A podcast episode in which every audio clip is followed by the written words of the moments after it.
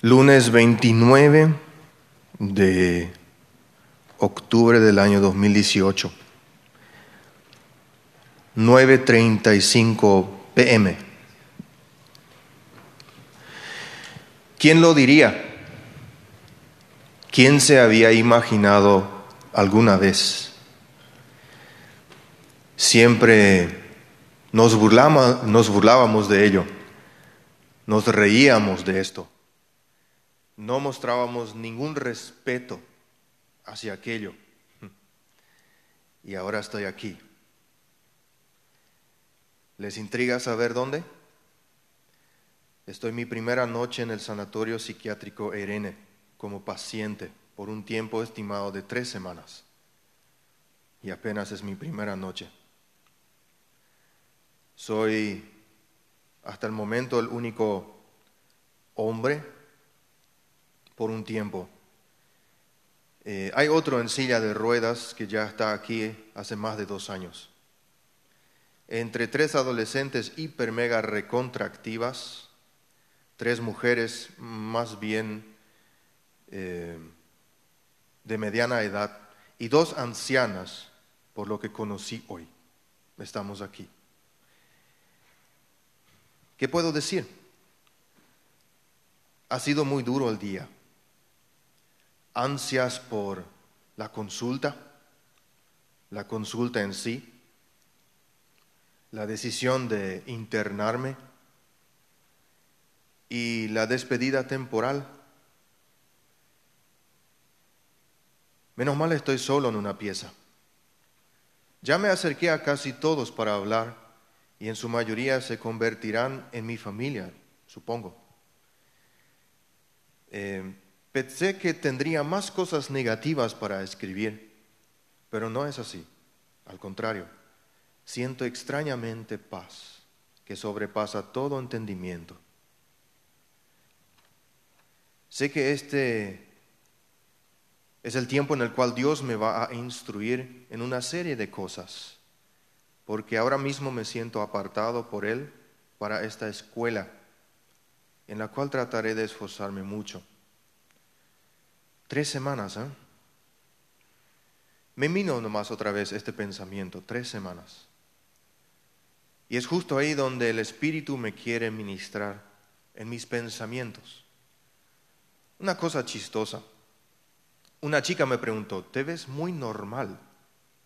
¿Estás aquí por un problema o por un test o algo así?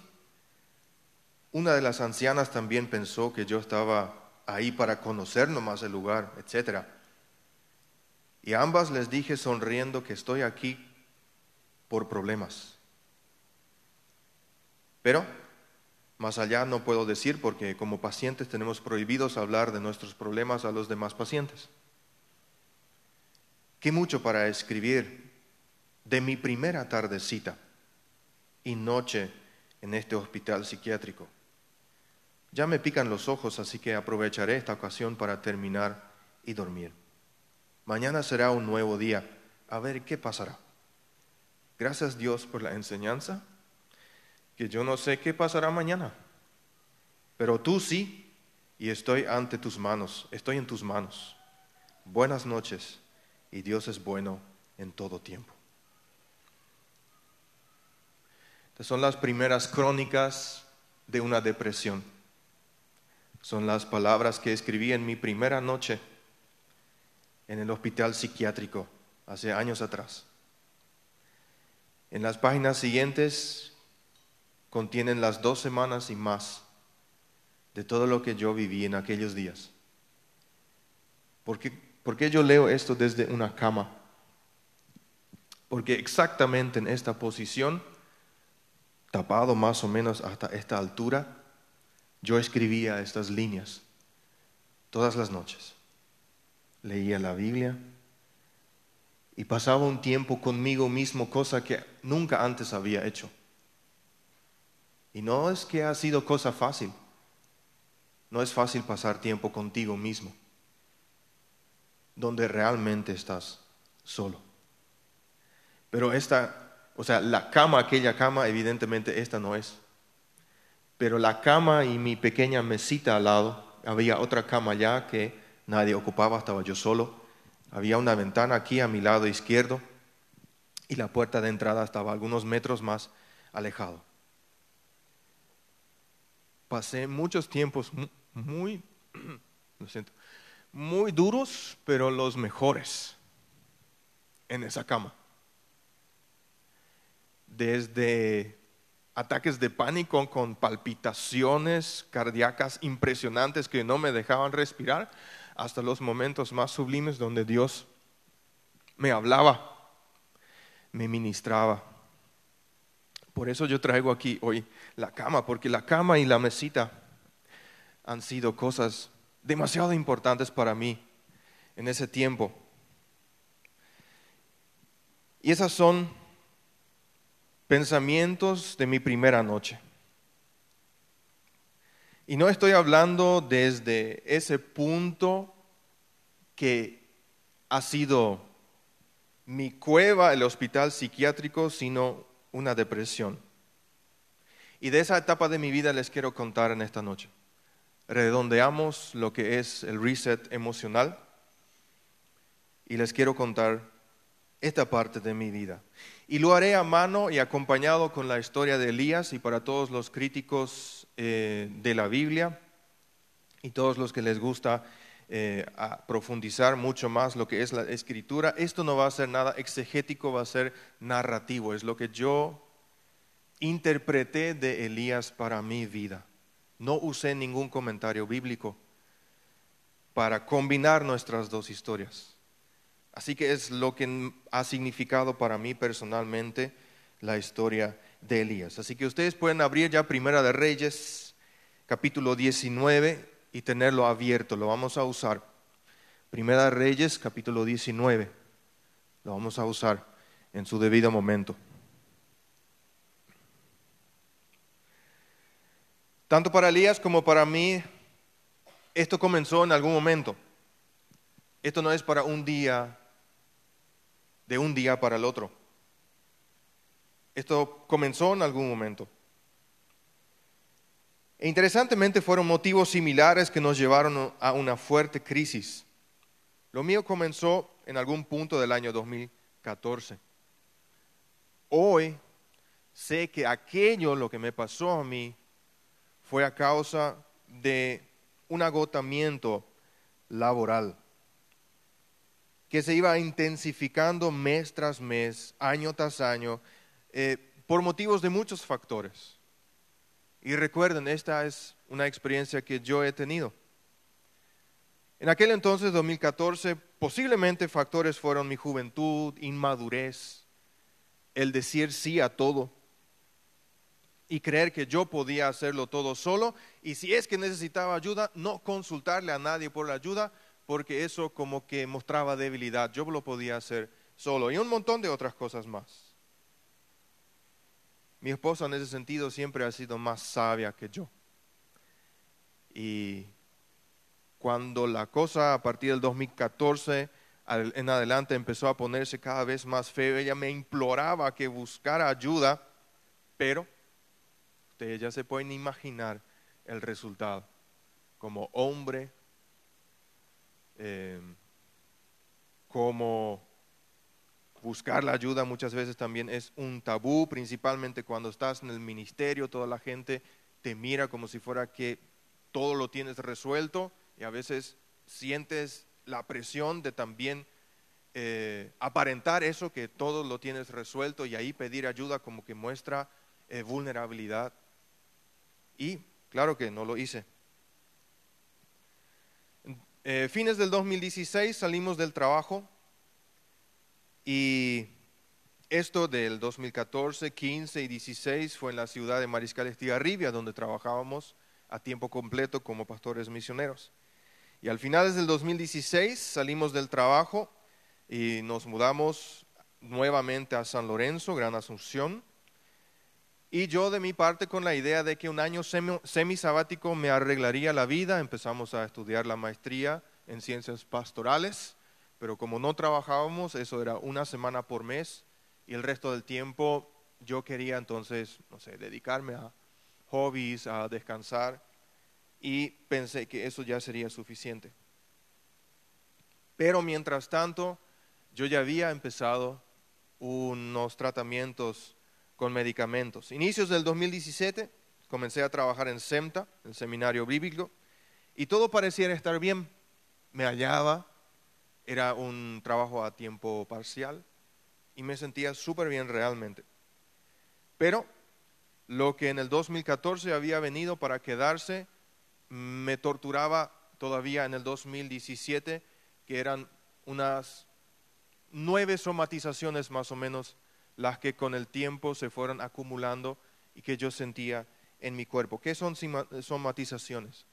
Son síntomas físicos prolongados que uno sufre sin aparente motivo, por el cual tú te vas en caso de severo dolor o incomodidad a consultar y te haces todos los tests y todas las tomografías y gastas millones y millones de guaraníes para que el doctor te diga, no tenés nada.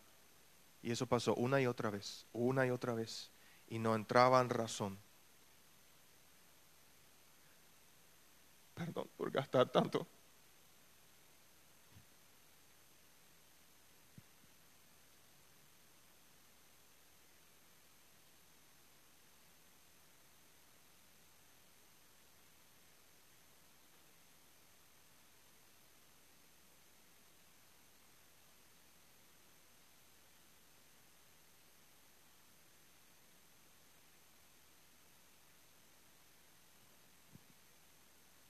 Pero yo pensaba que estaba bien.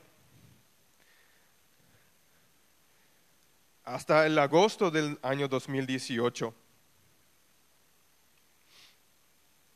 recibí una hermosa invitación para acompañar a, un curso de SEMTA a Honduras. Y me emocioné muchísimo por acompañar al grupo en el viaje. Y eso fue en agosto del 2018. Y a partir del día en que recibí la invitación, empecé a luchar con un pensamiento obsesivo. Un pensamiento obsesivo es algo que se incrusta en tu mente y no se va de ahí, por más que no, no puedes hacer absolutamente nada para que ese pensamiento se vaya. Se incrusta para quedarse ahí. Y eso en mí fue ese avión en el cual tú vas a viajar, se va a caer y vas a morir. Y ese pensamiento día tras día y fue aumentando y fue ganando fuerza y potencia en mi vida. Y no lo contaba a nadie porque yo decía, esto es algo pasajero, porque algo similar yo había experimentado en el 2014 cuando viajamos con Noé a, a Estados Unidos a visitar a mi hermana. Había experimentado algo similar, pero pasó y yo dije, esto va a pasar también. Y fue intensificándose y fue intensificándose hasta, el, hasta, hasta dos semanas antes del viaje, realmente ya solamente estaba postrado en cama y no sabía qué estaba pasando conmigo, no sabía explicar ese fenómeno, pero estaba realmente planchadísimo. Y un día antes del viaje yo me voy al, profesor que estaba encargado de todo y le dije, mira, profe, no sé lo que está pasando conmigo, pero yo creo que no voy a viajar. Y posiblemente en mi, en mi semblante se notaba algo muy turbulento dentro de mí. Y él me dijo, ok, eh, veo que no estás bien, no vas a viajar. Y yo, ah, cayó como un peso de mis hombros. Y yo pensé nuevamente, solución, ya estoy bien, ya no voy a viajar, ya no, va a caer ningún avión en el cual yo vaya. O, la que no caiga en el otro, en el, que los demás se vayan, obviamente, ¿verdad? Pero ya que yo no me voy, las posibilidades que se caiga es mucho menor, ya que iba a caer si yo estaba dentro. Y sentí mucho alivio, muchísimo alivio. Y creí que todo resuelto, pero había sido, no era el final era el comienzo de algo que nunca voy a olvidar en mi vida. Comencé a entrar en una cueva oscura, fría, solo, donde parecía que el tiempo no pasaba, sin esperanza, una, una, una densidad, una oscuridad, una soledad tan tremenda que los que no han pasado por algo similar no saben de lo que estoy hablando, no me pueden entender. Tan, tan solo se siente.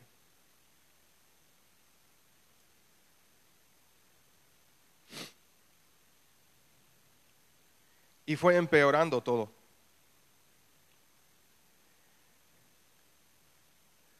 Y llegué a, a un punto donde me planteé la siguiente pregunta. Yo sentí en mi ser que más profundo yo no podía entrar en la cueva. Más profundo no podía entrar. Estaba viendo, eh, llegué a, a la pared del fondo así. Ahí estaba parado, frente a la pared. Y tuve que plantearme una pregunta. Conociendo a Dios, yo tuve que plantearme la siguiente pregunta. ¿Quiero hacer esto sin Él o con Él? Hay estas dos alternativas solamente. No hay una tercera ni una cuarta. ¿Es con Él o sin Él? Y como me sentía muy inseguro, ya que por muchas de mis propias cagadas yo estaba ahí donde estaba, no confiaba en mí en ese punto, yo decía, mejor lo hago con Él, porque si lo hago sin Él, de aquí no salgo y tomé la decisión. Lo hago con Él. Y yo pensé que Él me lo haría fácil. Yo le pedí a Dios, saname por favor. Quita todo este sentimiento de, tormento, de soledad de mí. Y, y, yo sé que tú puedes hacerlo, eres un Dios de milagros. no lo hizo. Y no estoy enojado con Él. Me costó aceptar que no me iba a sanar así de golpe, pero tenía mis sospechas de que no lo haría. Porque ¿qué yo aprendería si lo haría así? Yo conociéndome, me hizo un gran favor a no sanarme, así de golpe.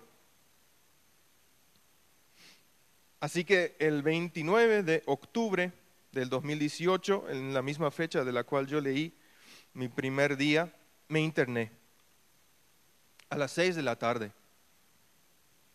Y habíamos hecho una cita previa a la internación con, con Noé. Noé me acompañó en todo este proceso. Em, y yo recuerdo que estaba yo juntando mis cosas en la casa de mis padres que viven en Filadelfia.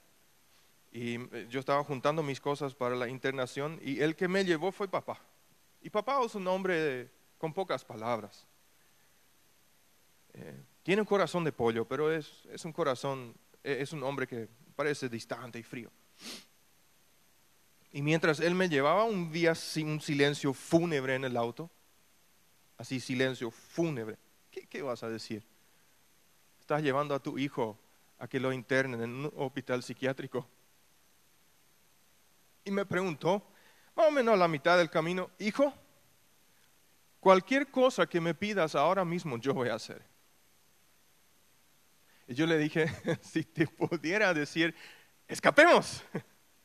Los estamos en el auto, sí, escapemos, vamos de acá. No importa dónde. Veo que el tanque está lleno, vamos. Y yo le dije, pero supongo que eso no me sirve a mí. Y él solamente se quedó en silencio, me llevó al, al hospital donde me bajé y se quedó parado mirándome y yo alejándome de él. Puede que suene sencillo esto y muy de novela mexicana, pero realmente fue algo muy, muy impactante y yo decidí no darme la vuelta porque iba a romper su corazón. Él estaba ahí, solamente mirándome hasta que desaparezca y después escuché el vehículo irse, ¿verdad? Y cuando conocí a Elías, le pasó algo similar. Y si tienen abiertos sus Biblias en Primera de Reyes, capítulo 19, vamos a leer los primeros ocho versículos.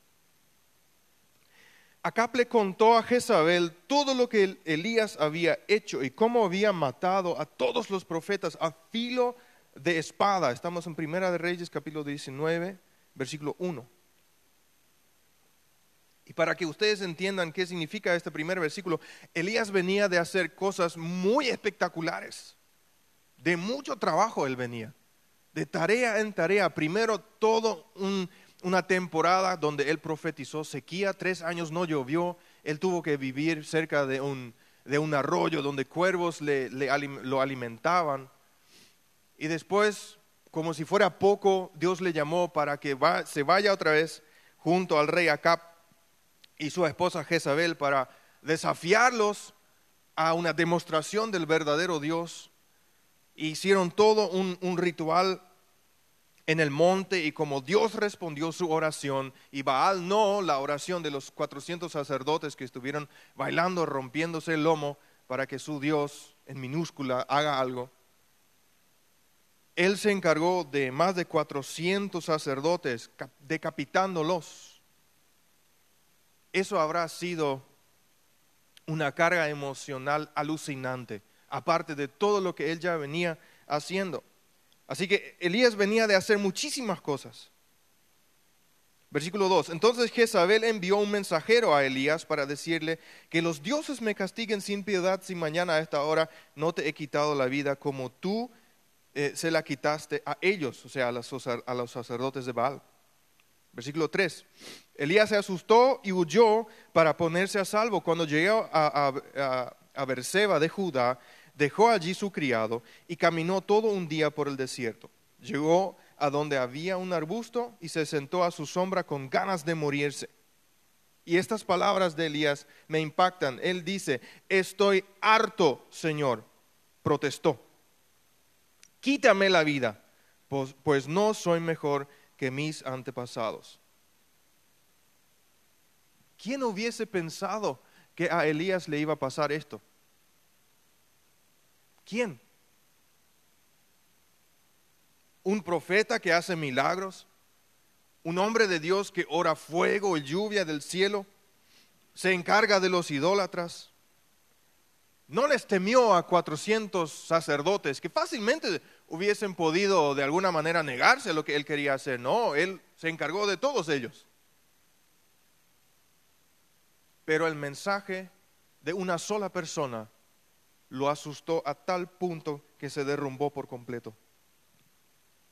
¿Cuáles fueron las razones?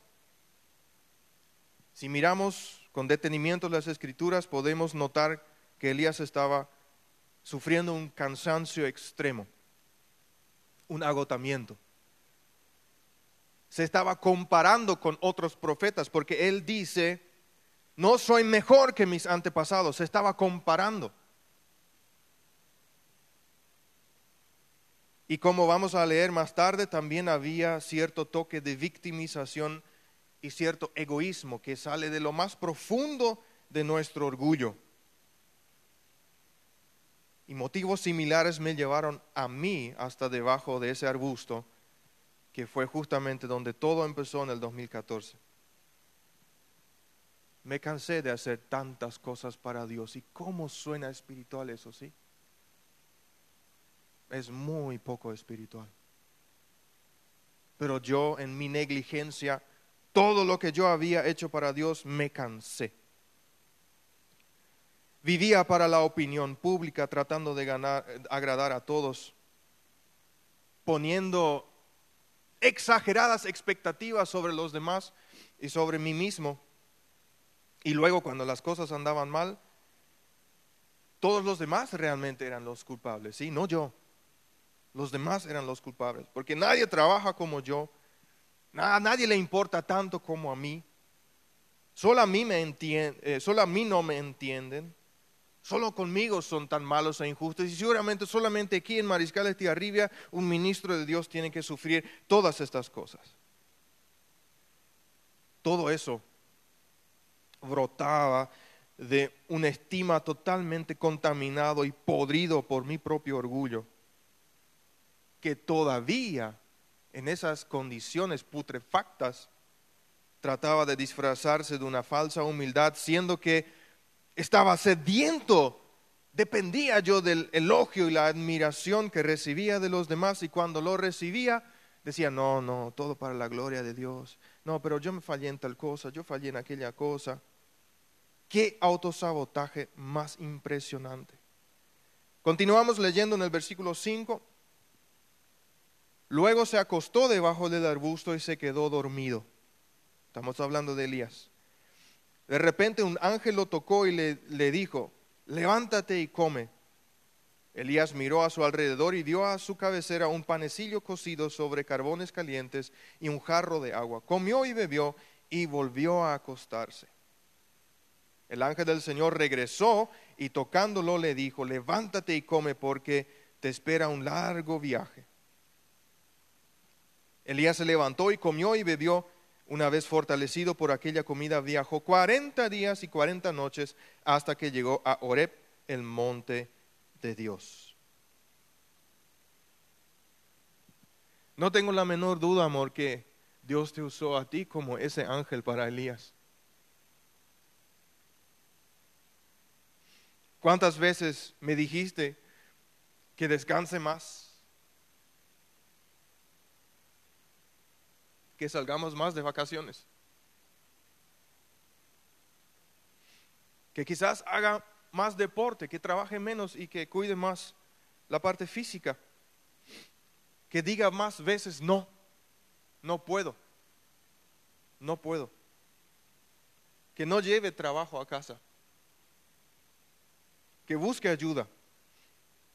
Hasta tal punto que este ángel me hizo la primera cita con el psiquiatra en el, en el no sé si fue en el 2014 o 15, pero ella me arrastró prácticamente al primer psiquiatra con el cual estuve hablando sobre lo que me estaba pasando.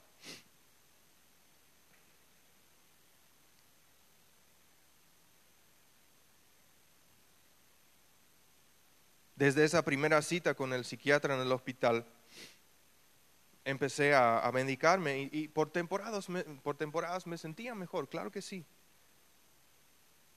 Pero algo faltaba y no me estaba dando cuenta. Hasta que llegó mi noche y fue hora de entrar en la cueva. Ese mismo ángel, en complicidad con otro ángel, organizaron mi internación. No fui yo el que pidió la internación. Yo estaba reacio a la internación. Estaba postrado en cama, totalmente imposibilitado de cualquier movimiento. Y no me podía humillar a tal punto que diga, sí, necesito ayuda. Otros lo tuvieron que hacer para mí. Gracias por eso. Y recién en la cueva estaba listo para escuchar y aceptar el actuar de Dios. Continuamos leyendo en Primera de Reyes 19, a partir del versículo 9. Allí pasó la noche en una cueva, en el monte de Dios Oreb. Más tarde la palabra del Señor vino a él. ¿Qué haces aquí, Elías? Le preguntó. Atiendan la respuesta.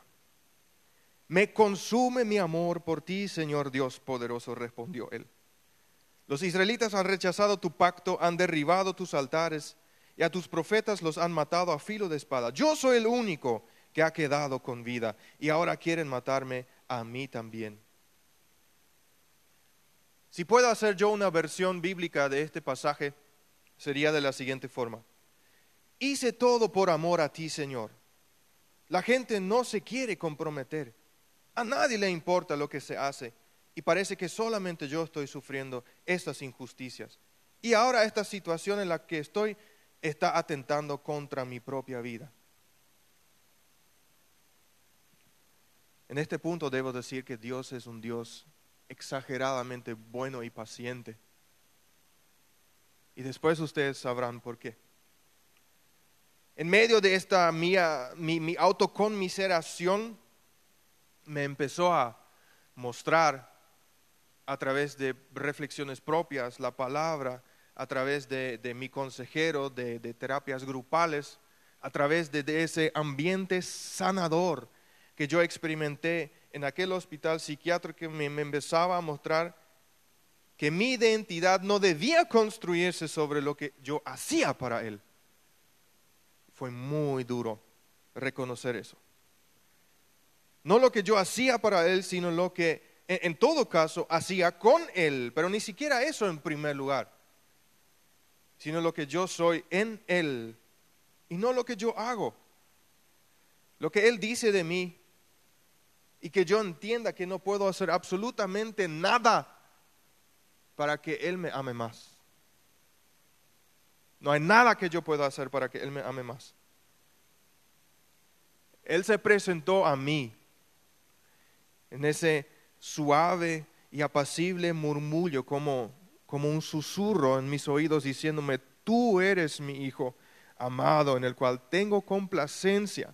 Y esas palabras dijo a su propio hijo cuando fue bautizado, cuando inició su ministerio y cuando lo dijo Jesús no había hecho absolutamente nada todavía. Era hijo de carpintero y se lo conocía solamente por eso. Nada más. No había sanado a nadie, no había predicado a nadie, no había hecho fuera demonio, no había discipulado a nadie todavía, no había hecho nada, nada, nada, nada. Y Dios le dice a él, tú eres mi hijo. Y me siento contento contigo. Y es una frase que está tatuada en mi corazón y en mi mente. Y pienso que algo similar le quería mostrar también a Elías. En el versículo 11, el Señor le ordenó, sal y preséntate ante mí en la montaña, porque estoy a punto de pasar por allí. Como heraldo del Señor vino un, viento recio, tan violento que partió las montañas e hizo añicos las rocas. Pero el Señor no estaba en el viento. Después del viento hubo un terremoto, pero el Señor tampoco estaba en el terremoto. Tras el terremoto vino un fuego, pero el Señor tampoco estaba en el fuego. Y después del fuego vino un suave murmullo. Cuando Elías lo oyó, se cubrió el rostro con el manto y, saliendo, se puso a la entrada de la cueva. Y en esta parte, tanto para él o como para mí también, parecía que ya lo habíamos entendido, ya lo habíamos reconocido, habíamos reconocido nuestra condición, pero no. Ustedes piensan que yo entendí enseguida. Después de una semana en el hospital psiquiátrico, yo ya me sentí preparado para que mi psiquiatra me cuente mi diagnóstico. No sé qué, no sé qué china me pasó. Pero yo dije, ya estoy lo suficientemente cuerdo como para que se me cuente mi diagnóstico. hice una cita con él y le insistí como por media hora. Conste que él me dijo, vos no estás preparado para escuchar tu diagnóstico. Yo dije, sí, sí, Sí, sí, estoy listo. Sí, amor. Yo ya voy a saber cómo manejarlo. Y me dijo varias veces, no. Y yo insistí, sí, sí, sí, estoy listo. Escúpelo, hermano. Y yo creo que fue para que yo aprenda donde él aflojó y dijo, ok, si tú piensas que estás listo, yo te voy a decir. Así que mi, diagnóstico fue el siguiente ansiedad severa por pensamientos obsesivos con tendencia a ataques de pánico y depresión.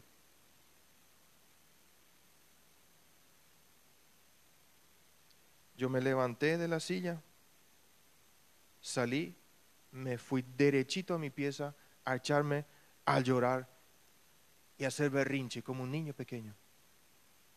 No estaba listo. Pero en mi orgullo por lo menos yo ya sabía que tenía. Es muy, muy difícil reevaluar tus aprendizajes y patrones de conductas destructivas que viviste por más de 20 años, en mi caso, en aquel entonces.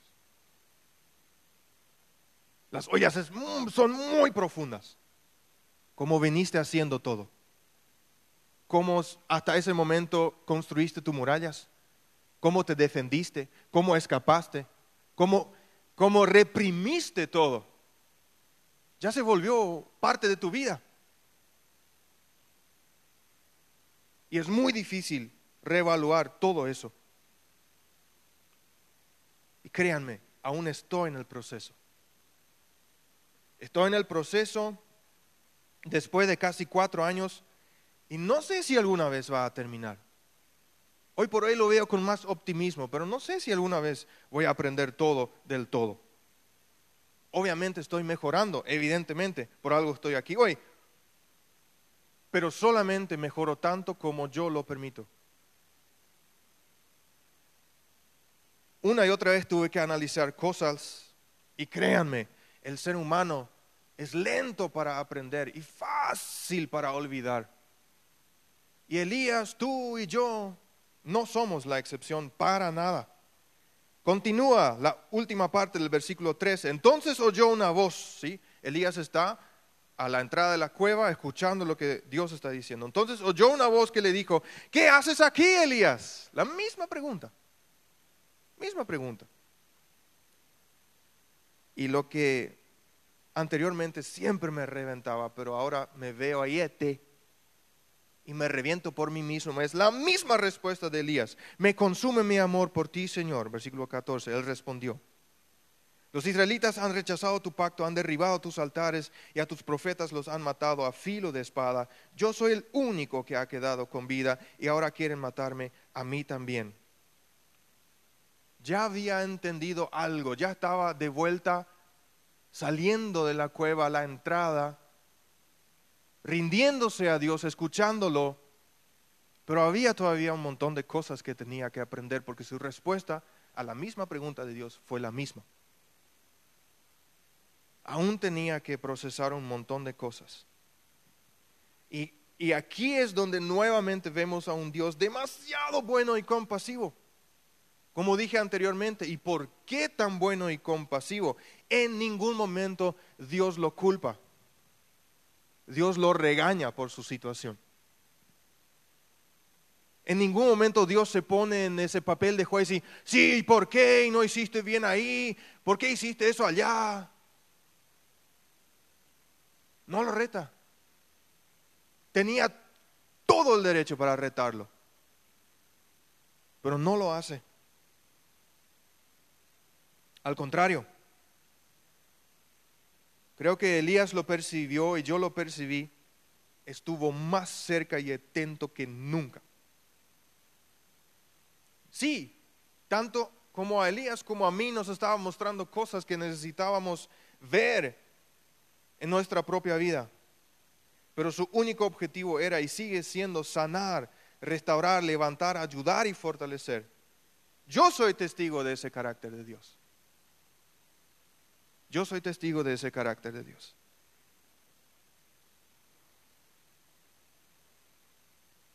Y a pesar de que en aquel momento tanto Elías como yo también estuvimos muy en el inicio de un proceso de recuperación, Dios, por ejemplo, a Elías le empezó a dar direcciones a cómo mejorar aún más. Desde el versículo 15 leemos, el Señor le dijo, regresa por el mismo camino que va al desierto de Damasco. Cuando llegues allá, unge a Hazael como rey de Siria y a Jehú, hijo de Nimsi, como rey de Israel. Unge también a Eliseo, hijo de Safat de Abel Mejolá, para que te suceda como profeta.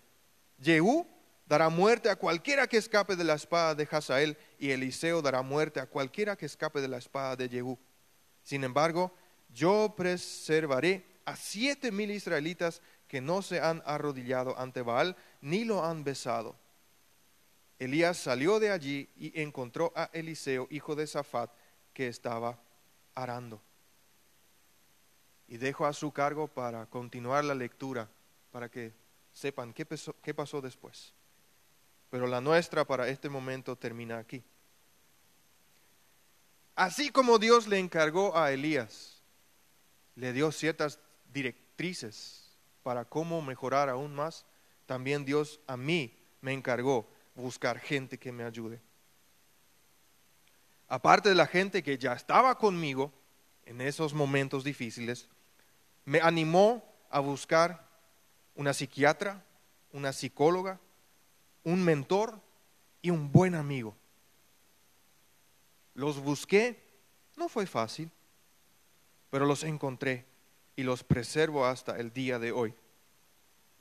Porque así podían ser cubiertas todas las áreas de mi existencia, cuerpo, alma y espíritu. Porque hasta ese momento había intentado solamente con medicamentos mejorar. Pero eso es solamente un factor de nuestra existencia. Hay dos más. Entonces entendí que tenía que ser una ayuda integral.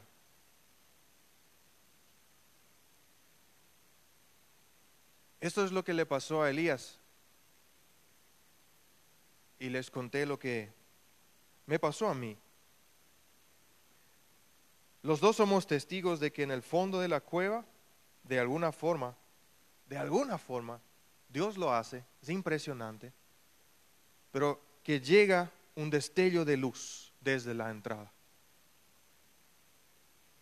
No hay fondo más profundo donde la luz, un destello de luz, no llegue a nosotros, a ti y a mí. Un destello de esperanza para los que decidimos atravesar momentos difíciles con Dios.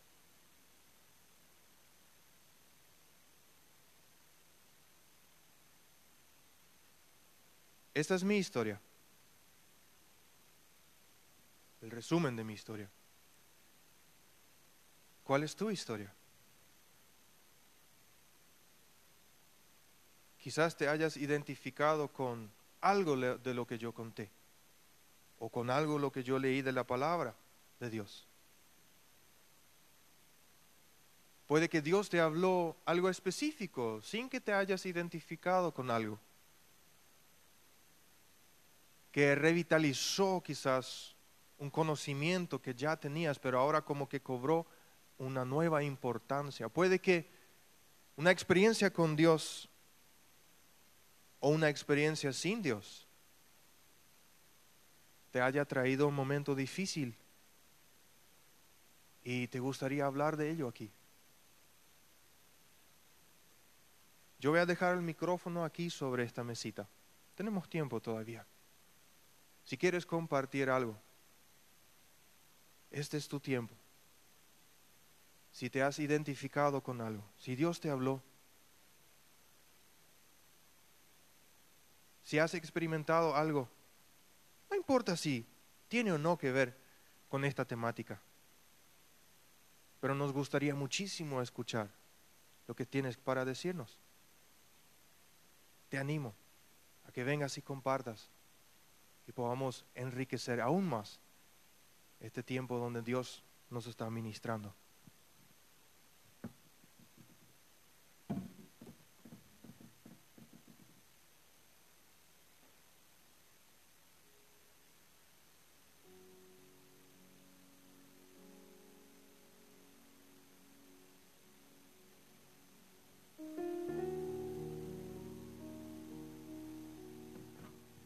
Buenas noches.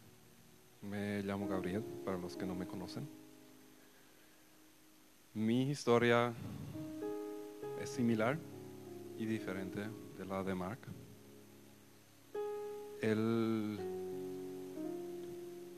la raíz de todo lo que comenzó fue una experiencia con una persona de confianza que al final me dio con, ¿cómo se dice?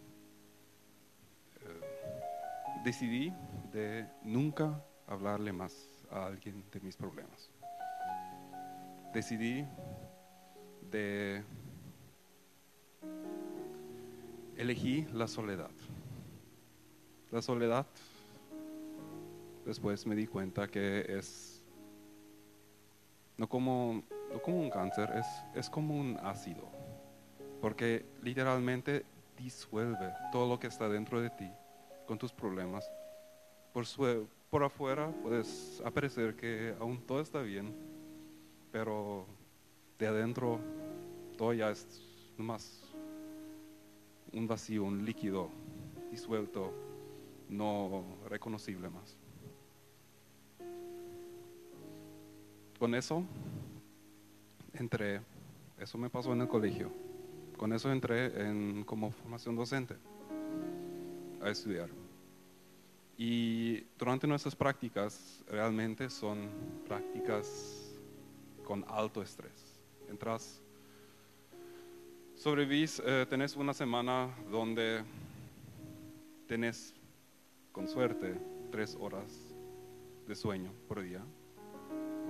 Si no, también menos, una hora, dos horas. Y con eso pasas una semana de la cual te hacen creer que de eso depende todo tu futuro laboral. Con eso entré. Y yo soy una persona que les puedo hacer un resumen de cualquier eh, documental de National Geographic que vi o de una página de Wikipedia que leí hace cinco años. Pero preparar una clase me cuesta. Y con eso entré en la práctica. Fue mi segunda práctica, estaba súper estresada. Y justo un día, en el próximo día, tenía visita de un profesor de, de mi instituto. Y esas horas son muy, muy importantes. Porque esas son evaluadas y se guarde y todo eso. Así. Y yo ya estaba en tan pánico total, intentando preparar todo, pero a las 10 de la noche me cansé tanto que decidí, ok, voy a tomar una siesta de media hora. Poné mi despertador, me acosté y me desperté a las 3 de la mañana, sin clase preparada y sin tener a alguien a llamar. Ya no sabía más qué hacer. Literalmente, si en esa noche mi profesora por algún milagro respondió la llamada a las 4 de la madrugada, no sé por qué, pero ella le respondió, me calmó y podría superar la situación. Si ella no había respondido, no sé si yo hoy en día realmente sería acá, porque yo estaba en fin de todo, ya no sabía más qué hacer. Con esa experiencia, ella me acompañó. Yo en aquel momento no me di cuenta el impacto que realmente tendría esa experiencia, porque me llevó a ser incapaz de preparar clases. Imagínense, un profesor que tiene que admitir que no puede preparar sus clases. Eh, el pastor Hugo, el martes creo que lo describió como que el cerebro se, cerebro se congela. Y eso me pasó. Vio la planilla que tenemos que usar para hacer las planificaciones y mi cerebro se congelaba, literalmente.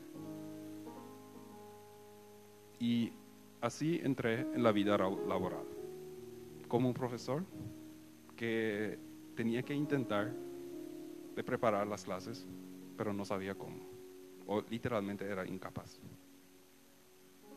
En esos tiempos, al haber elegido la soledad, yo no sabía cómo comunicarle algo. Quería que alguien me salve. Quería que alguien me ayude, pero no sabía cómo decirlo. Literalmente yo me, me, eh, me deprimí de sueño. Escogí una dieta mala, literalmente. Yo estaba viviendo de café, no, café no se podría llamar a esa mezcla de un parte café instantáneo y me, probablemente dos partes agua, así que no era más café, era café instantáneo líquido que yo estaba tomando cada mañana. Yo así ni, ni daba gusto porque sí, tenía que tragar nomás. Eso fue lo que yo usaba para mantenerme capaz de participar en clases y todo. Pero nadie me salvó. Yo tenía que aguantarlo. Hasta que en el trabajo yo al fin encontré el coraje de hablar con la psicóloga del colegio y ella me comenzó a ayudar. Pero duró, duró muchos años. Y lo que quería compartir es, hoy, cuando miro atrás, tengo que decir que en ese tiempo tan oscuro para mí, Dios, eh, Dios me mostró tantos milagros, literalmente, no, no eran esos milagros grandotes, no, eran pequeñas cosas, exámenes que yo humanamente no habría podido pasar, donde por algún milagro, intervención de Dios, me recordé de, cosas que ni estudié. Y así Él literalmente llenó mi vida de milagros, de pequeñas cosas que al final me hicieron, yo estoy acá. Vos sos importante para mí. No te he olvidado. Y eso fue lo que me, me dejó clamar con eso. Porque yo ya, ya estaba en el punto de decirle a Dios, ¿sabes qué? Si eso literalmente es todo de que la vida me va a ofrecer, ¿para qué? Literalmente, ¿para qué Dios? Esa vida miserable, si tu eternidad es lo que realmente dice, dices que es, ¿para qué me dejas acá en la tierra? ¿Para qué aún sigo vivo? ¿Por qué no, no sé, me das un infarto o un accidente o algo? Pero al final,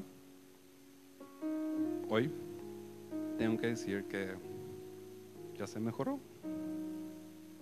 Con la ayuda de la psicóloga, con la ayuda de Dios, estoy mejorando. Aún no estoy ni completamente sano, pero estoy en proceso. Y eso porque no me rindí, porque yo realmente, por los milagritos, los mensajitos que Dios me dejó, estoy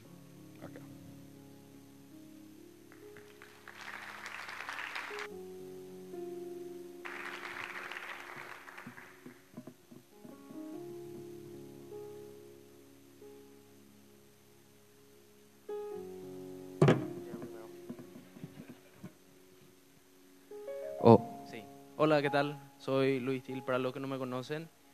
Y oh, siento que tengo que hablar, si no, no voy a estar tranquilo, loco. Eh, yo tuve muchos problemas familiares el año pasado y lastimosamente caí en depresión. No sabía que tenía depresión, como publicaron que es silencioso. Y para ser sinceros, no creí que yo pudiese llegar a tener depresión porque siempre fui un tipo muy payaso. Y bueno, de cine, bueno, yo no siempre hago chistes, me río de todo, yo no voy a tener depresión porque eso es para la gente triste. Y había sido que no. Y eso fue lo más jodido, que tardé en darme cuenta que sí tenía depresión y que lo peor de todo es que me había quitado mis ambiciones de trabajo, de deportes, de querer salir, cosas que me gustaban antes ya no me gustaban, no quería hablar con nadie. Eh, ¿Sabes? Lo primero que buscas, eh, alcohol y comida y jueguitos. Y te internás y jugás y dormís y te levantás a almorzar y jugás y dormís y te levantás, comés y jugás. Hasta que me animaron me dijeron necesitas terapia. Y yo dije, no, que voy a necesitar terapia. No. Y sí, eh, un paso importante es reconocer que se necesita terapia. Eh, cuando uno está deprimido no quiere reconocer que necesita terapia, lastimosamente. Pero lo más importante es que la terapeuta que me trató me ayudó mucho con la palabra. Entonces fue un poco más reconfortante el proceso de sanación. Y sí, el, o sea, yo no sé quién está, porque las caras están, las caras son caras. Yo también me reía con todo el mundo, era payaso, pero después era chat, denso. Tipo, me subía al auto y ya era bajón. Entonces, está bueno que se sinceren con ustedes mismos y reconozcan que están en la situación y busquen ayuda profesional, eh, que sea con la palabra también. Y así como dijo el pastor, que uno no va a avanzar más de lo que uno mismo se permite. Y lo más difícil es aceptar, pero cuando ya aceptas, ya tenés que buscar ayuda y ya va por buen camino. Y eso, fuerza para los que estén en esa situación. Se puede, es triste, es difícil, muchas veces pensás que no vas a llegar, no vas a salir, no, muchas cosas te pasan por la cabeza, pero se puede, son pensamientos que yo, yo quisiera pensar, mucho tiempo decía que no eran mis propios pensamientos, que yo no era así, que era causa de la depresión, así que métanle nomás y sí se puede, En serio, sí se puede. Y eso, gracias. Gracias. Tengo otra. Sí, para mí es una buena nueva. Eh, buenas noches primero, soy Valerian. Um, antepasado es que yo oré varias veces a Dios que me da una oportunidad para hablarle a alguien que quizás no le conoce, para contarle la buena nueva, ¿verdad? Que hay un, que hay un Jesús que te ama, que hay un Dios que te quiere salvar, que, que, que te quiere dar una vida que realmente es vivida para Él y que te da gusto en- aquí en el mundo triste. Em, pero yo le dije también, yo soy una persona que tiene planeado, por ejemplo, caminar de mi casa al SEMTA, vivo cerca de SEMTA, me toma de 10 a 15 minutos. Entonces, de ese tiempo tengo planeado, tengo que llegar a- al SEMTA, a mi destino, en este tiempo. Tengo planificado. Y en tal cierta manera también espero eso de otras personas. Así que yo no quiero ir a alguien así por la calle, che, vos conoces a Jesús y le paro en su camino a que quiere llegar en, no sé, dos minutos hacia allá al, qué sé yo, bodega o supermercado. Em, y por eso no lo hago. Entonces dije a Dios, dame una oportunidad donde esta persona me habla a mí, sin que yo tengo que hablarle a ella. Que ella me pregunte o hace alguna eh, información, me, da una información, algo así, para que yo pueda empezar ahí. Y eso pasó. El domingo pasado, el sábado pasado, lo, em, escuché eh, la información de que podemos llevarnos una Biblia gratis para regalarlo. Y pensé, che, es buena idea. Voy a llevarme uno. Oh, bueno, ¿para quién? No voy a llevar. No, no tengo quién, quién a darle. Y el domingo, entonces a la noche, después de un programa en nuestra casa, me fui a traer eh, una French press de un amigo en bici y a la vuelta eh, me acerqué, me acerqué de un- a una casa que tiene un pitbull. Siempre ladra demasiado fuerte y, y es, en general, es un perro malo. Pero yo hice unas conexiones y le pude acariciar. Después, al otro lado de la calle, no sé, las, no, las 10.45 más o menos, así la hora de la noche. Al otro lado de la calle me grita un- una persona así del medio oscuro, ¡eh, alemán! Yo le miro, ¿qué? ¿Alemán? ¿O paraguayo? "Ah, depende de vos, di- digo. Eh, me, eh, me fui al otro lado de la calle en mi bici. Le pregunté, che, ¿cómo te llamas? Y, eh, nos saludamos y él me dijo, Isaías. Ah, dije, un nombre bíblico. No sé por qué dije eso, pero dije, oh, nombre bíblico. Sí, soy cristiano, me dije. Ok, ok. Y nos sentamos. Él tuvo su, su, eh, su cerveza ahí, un- una latita de Pilsen, abierta de manera muy rara, que no sé cómo hizo, pero lo tuve ahí. Y estábamos hablando, che, ¿quién sos? ¿Dónde vivís? Así cerca. Y yo, ah, bueno, soy también del Chaco. Ahora estudio aquí. Ah, ¿qué? ¿Vos sos de Senta? Sí, soy de Senta. Y, che, yo tengo un problema, me dice. Yo soy, vi- viste, yo soy cristiano, ¿ok? ¿ok? Pero tengo un problema. Y ese es mi problema, me dice. Y yo le miré, ¿y qué quieres hacer?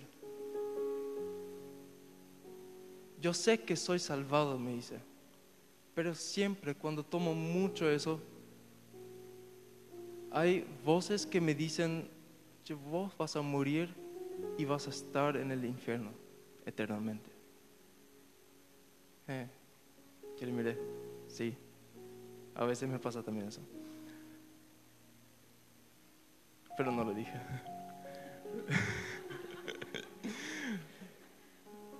Entonces ya le dije, y echa tu cerveza aquí, por la tierra. Me miró así. No, no puedo. Sí, echa ahí, aquí, por esa piedra. Y echó. Y le dije, ahora por la semana, cada vez, cada vez, cuando hay esas palabras que te dicen, cuando ya tomaste tanto que esas palabras empiezan otra vez a decirte que vas a estar en el infierno, echa tu cerveza así de misma manera que lo hiciste recién. Pero, ¿sabe qué? Yo, yo, yo no soy malo, me dice. Pero siempre tengo eso, ese miedo de que no soy salvado. Pero sí, sos salvado, dice. Vos tuviste una, una, ¿dijeron? Una conversión. Sí, me dijo. Y también tuve un papá que siempre me habló de Cristo y de Jesús, de Dios. También estaba en la iglesia, me dice. Ok. ¿Y ahora te vas a la iglesia? No, me dice. Entonces le dije, che, aquí cerca, por esa calle, hay una iglesia, se llama Betel. Vete ahí. Yo me fui a esta mañana y realmente muy, muy amables son ahí. Vete ahí. Dale, dale, me dijo. Quiero irme. Y oré por él. Y finalmente vino también su amigo católico y le estaba así ya diciendo, che, vamos, vamos, mañana va a ser muy temprano para levantarnos y es ya tarde. Dice. Y le dije, che, no lo olvides, no olvides mi reto. La próxima vez que te veo aquí, quiero darte una Biblia. Tengo dos Biblias ahí. Y quiero darte una Biblia y dije, y te voy a dar también una información de que con esa, eh, en esa iglesia Betel, tienen programas así establecidos en donde puedes acoplarte que realmente quiero que vos regresas a Dios. Me miró dice, gracias, me dice. Y yo le dije, gracias a vos, porque sin vos no, no puedo tener esa experiencia. Y realmente me fui así a casa con una sonrisa más o menos, así, de grande, muy grande. Y re feliz estaba. Y le pude agradecer a Dios y le agradezco en cada oración pude tener esa, esa situación con ese señor Isaías Ocampos. Y espero verle otra vez mañana a la noche o quizás en la próxima semana a la noche para entregarle su Biblia. Gracias.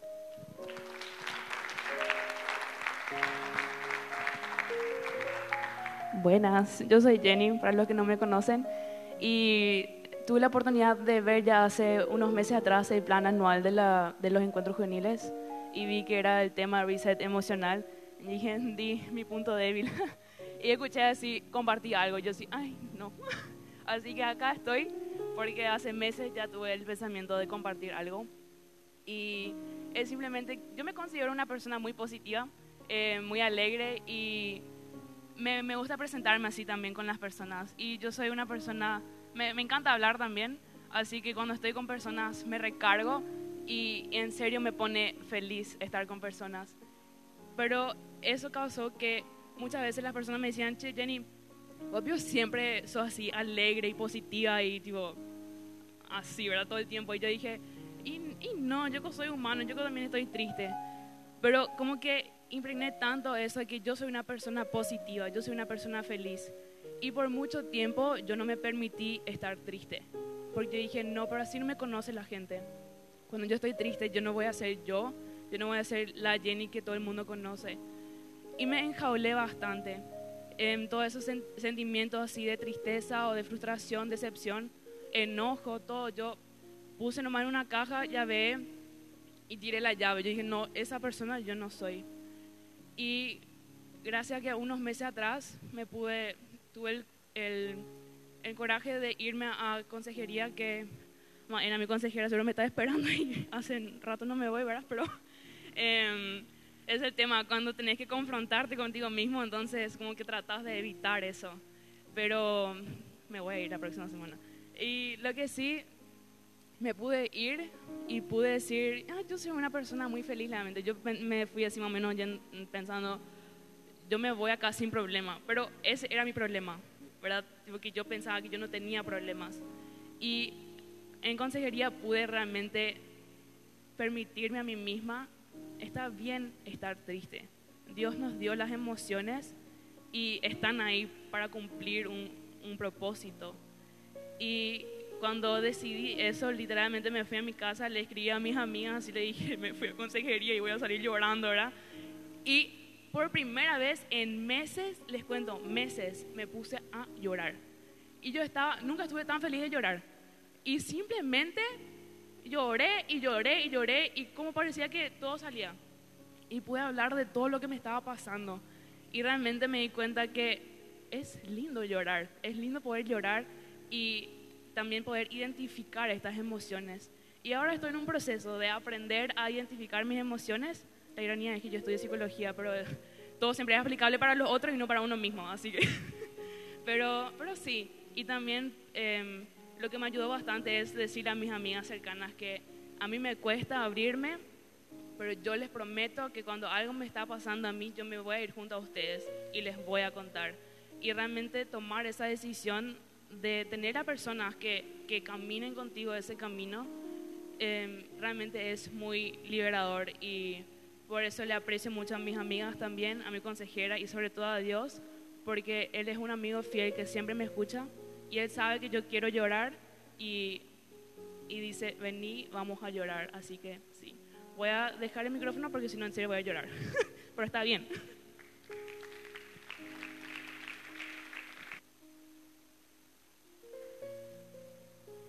Hola, yo soy Avi y a mí me pasó lo mismo que a Jenny ahora cuando yo me enteré, ah bueno, ahora vamos a hablar sobre todo el área emocional, yo me dije así, no, otra vez no, yo no quiero, ¿verdad?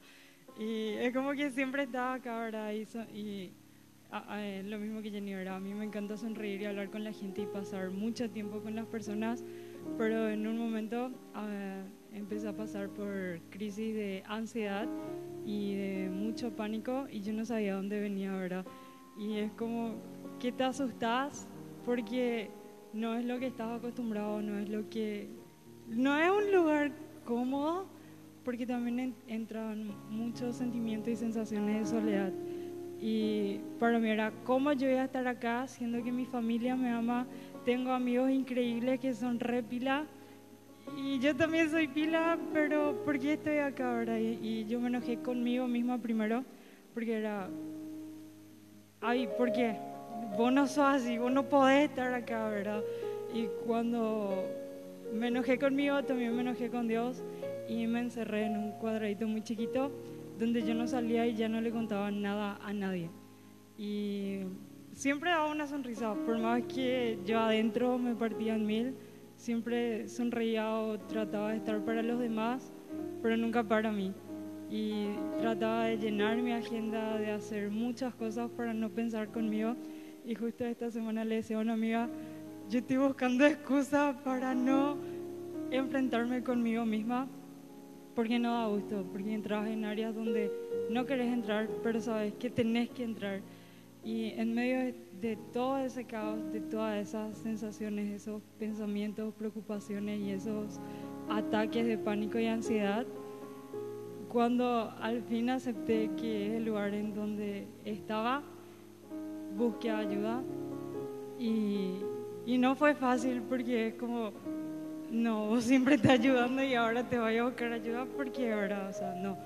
Y, y al buscar ayuda y poder abrirme con, con varias personas, me di cuenta cómo Dios hacía presente en ese momento, más que nunca, porque eh, crecí en una familia cristiana y le conocí a Dios, ¿verdad? Pero en un momento así, en donde estás en, en, el fondo de la cueva, en donde sentís que nadie te entiende, en donde sentís que tu mundo se cae por más de que vos estás sonriente, no hay nada que te contenga en ese momento. Y este año yo pude experimentar a Dios como nunca antes, desde las pequeñas cosas, desde salir y, y ver o sentir el sol y el viento a través de mis amigas, de mis padres que están lejos y, y de personas que, que estaban ahí, ¿verdad? Y yo soy una persona muy sensible, aunque a veces no parece, ¿verdad? Y Dios en cosas tan chiquititas, por ejemplo, yo quería, tenía antojo de tomar o comer helado o lo que sea, y apareció una persona así, ah, mira, hoy te traje este. Y yo sentía como en cosas así, Dios me mimaba y me decía, no hace falta que hagas mucho, yo te amo tal cual sos.